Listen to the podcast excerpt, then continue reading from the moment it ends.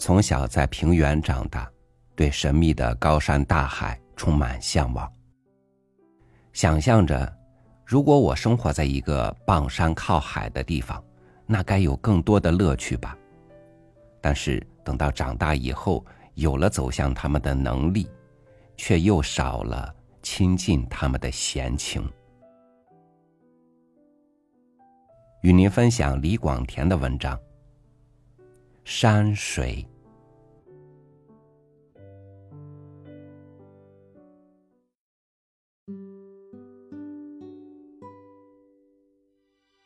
先生，你那些记山水的文章，我都读过，我觉得那些都很好。但是我又很自然的有一个奇怪念头，我觉得我再也不愿意读你那些文字了。我疑惑那些文字都近于夸饰，而那些夸饰是会叫生长在平原上的孩子悲哀的。你凭什么尽把你们的山水写得那样美好呢？难道你从来就不曾想到过，就是那些可爱的山水也自有不可爱的理由吗？你现在。将以一个平原之子的心情来诉说你们的山水。在多山的地方，行路不方便，崎岖坎坷，总不如平原上坦坦荡荡。住在山圈里的人，很不容易望到天边，更看不见太阳从天边出现，也看不见流星向地平线下消逝，因为乱山。遮住了你们的望眼，万里好景一望收，是只有生在平原上的人才有这等眼福。你们喜欢写帆、写桥、写浪花或涛声，但在我平原人看来，却还不如秋风荷暑或古道鞍马更为好看。而大彻宫东，恐怕也只是你们山水乡人所可听闻。此外呢？此外似乎还应该有许多理由。然而我的笔偏不听我使唤，我不能再写出来了。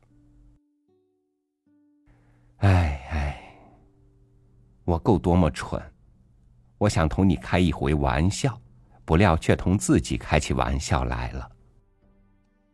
我原是要诉说平原人的悲哀呀。我读了你那些山水文章，我仍想起了我的故乡。我在那里消磨过十数个春秋。我不能忘记那块平原的忧愁。我们那块平原上，自然是无山无水。然而，那块平原的子孙们是如何的喜欢一洼水，如何的喜欢一泉石啊！那里当然也有井泉，但必须是深及数丈之下，才能用节膏取得他们所需的清水。他们爱惜清水，就如爱惜他们的金钱。孩子们就巴不得落雨天，阴雨漫漫。几个雨点已使他们的灵魂得到了滋润，一旦大雨滂沱，他们当在要乐得发狂。他们在深井莫溪的池塘里游水，他们在小小水沟里放草船，他们从流水的车辙想象长江大河，又从稍稍宽大的水疗想象海洋。他们在凡有积水的地方做种种游戏，即使因而为父母所责骂，总觉得一点水对于他们的感情最温暖。有远远的从水乡来卖鱼蟹的，他们就爱打听水乡的风物；有远远从山里来卖山果的，他们就爱探访山里有什么奇产。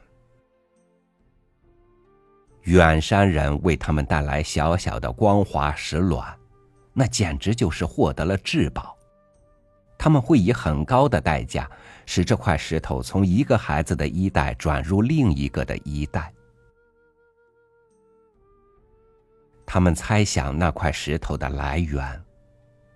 他们说那是从什么山岳里采来的，曾在什么深谷中徜徉，为几千万年的山水所冲洗，于是变得这么滑、这么圆，又这么好看。曾经去过远方的人回来惊讶道：“我见过，我见过，完全是石头，完全是石头。”于是听话的人，在梦里画出自己的山峦。他们看见远天的奇云，便指点给孩子们说道：“看呐，看呐，那像山，那像山。”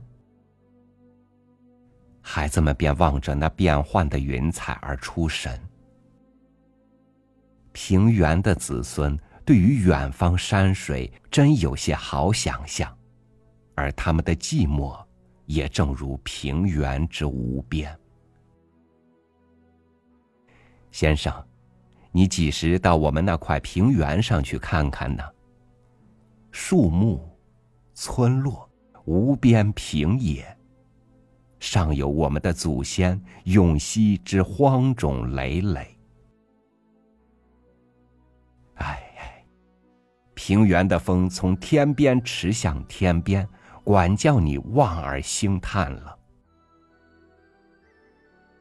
自从我们的祖先来到这一方平原，在这里造起第一个村庄后，他们就已经领受了这份寂寞。他们在这块地面上种树木、种蔬菜、种各色花草、种一切谷类。他们用种种方法装点这块地面。多少世代向下传言，平原上种遍了树木，种遍了花草，种遍了蔬菜和五谷，也造了许多房屋和坟墓。但是他们那份寂寞却依然如故，他们常常想到些远方的丰厚，或者是远古的事物。那些梦想，也就是梦呓，因为他们仿佛在前生曾看见此美好的去处。他们想，为什么这块地方这么平平呢？为什么就没有一些高低呢？他们想以人力来改造他们的土地。你也许以为这块平原是非常广远的吧？不然。南去三百里有一条小河，北去三百里有一条大河，东至于海，西至于山，距各三四百里。这便是我们这块平原的面积。这块地面其实并不算广漠，然而住在这平原中心的我们的祖先，却觉得这天地之大等于无限。我们的祖先们住在这里，就与一个孤儿被舍弃在一个荒岛上无异。我们的祖先。想用他们自己的力量来改造他们的天地，于是，他们就开始一件伟大的工程。农事之余，是他们的工作时间。凡是这平原上的男儿，都是工程手。他们用锨、用锹、用刀、用铲，用凡可掘土的器具，南至小河，北至大河。中间绕过我们祖先所奠定的第一个村子，他们凿成了一道大川流。我们的祖先并不曾给我们留下记载，叫我们无法计算这工程所费的岁月。但有一个不很正确的数目写在平原之子的心里，或说三十年，或说四十年，或说共过了五十度春秋。先生，从此以后，我们祖先才可以垂钓，可以求泳，可以行木桥，可以驾小舟，可以看河上的云烟。你还必须知道，那时代我们的祖先都很勤苦，男耕耘，女蚕织，所以都得饱食暖衣，平安度日。他们还有余裕想到别些事情，有余裕是感情上知道缺乏些什么东西。他们既已有了河流，这当然还不如你文章中写的那么好看，但总算有了流水。然而，我们的祖先仍是觉得不够蛮好，他们还需要在平地上起一座山岳。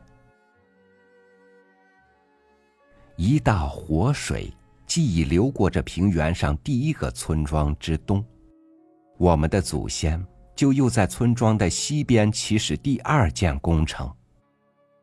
他们用大车，用小车，用担子，用篮子，用布袋，用衣襟，用一切可以盛土的东西，运村南村北之土于村西。他们用先前开河的勤苦来工作，要掘得深，要掘得宽，要把掘出来的土都运到村庄的西面。他们又把那河水引入村南村北的新池。于是，一曰南海，一曰北海。自然，村西已聚起了一座十几丈高的山。然而这座山，完全是土的。于是他们远去西方，采来西山之石，又到南国移来南山之木，把一座土山装点的峰峦秀拔，家树成林。年长日久，山中良木柴薪均不可胜用，珍禽异兽一时来栖止。农事有暇，我们的祖先还乐得扶老提幼，携酒登临。南海、北海，亦自鱼鳖繁殖，平藻繁多。夜观渔舟火，日听采莲歌。先生，你看我们的祖先曾过了怎样的好生活呢？哎哎，说起来令人悲哀呢。我虽不曾像你的山水文章那样故作夸饰，因为凡属这平原的子孙，谁都得承认这些事实，而且任何人也乐意提起这些光荣。然而我却是对你说了一个大谎，因为这是一页历史，简直是一个故事。这故事。是永远写在平原之子的记忆里的。我离开那平原已经有好多岁月了。我绕着那块平原转了好些圈子，时间使我这游人变老，我却相信那块平原还是欣然当初。那里仍是那么坦坦荡荡，然而也仍是那么平平无奇。依然是村落、树木、五谷、菜畦、古道行人、鞍马驰驱。你也许会问我：祖先的工程就没有一点影子？远古的山水？就没有一点痕迹吗？当然有的，不然这山水的故事又怎能传到现在？又怎能使后人相信呢？这是我忆起我的孩提之时，我跟随着老祖父到我们的村西，这村子就是这平原上第一个村子。我那老祖父像在梦里似的，指点着深深埋在土里而只露出了顶尖的一块黑色岩石，说道：“这就是老祖宗的山头。”又走到村南村北，见两块稍稍低下的地方，就指点给我说道：“这就是老祖宗的海了。”村庄东面自然也有一条比较低下的去处，当然，那就是祖宗的河流。我在那块平原上生长起来，在那里过了我的幼年时代。我凭了那一块石头和几处低地，梦想着远方的高山、长水。与大海。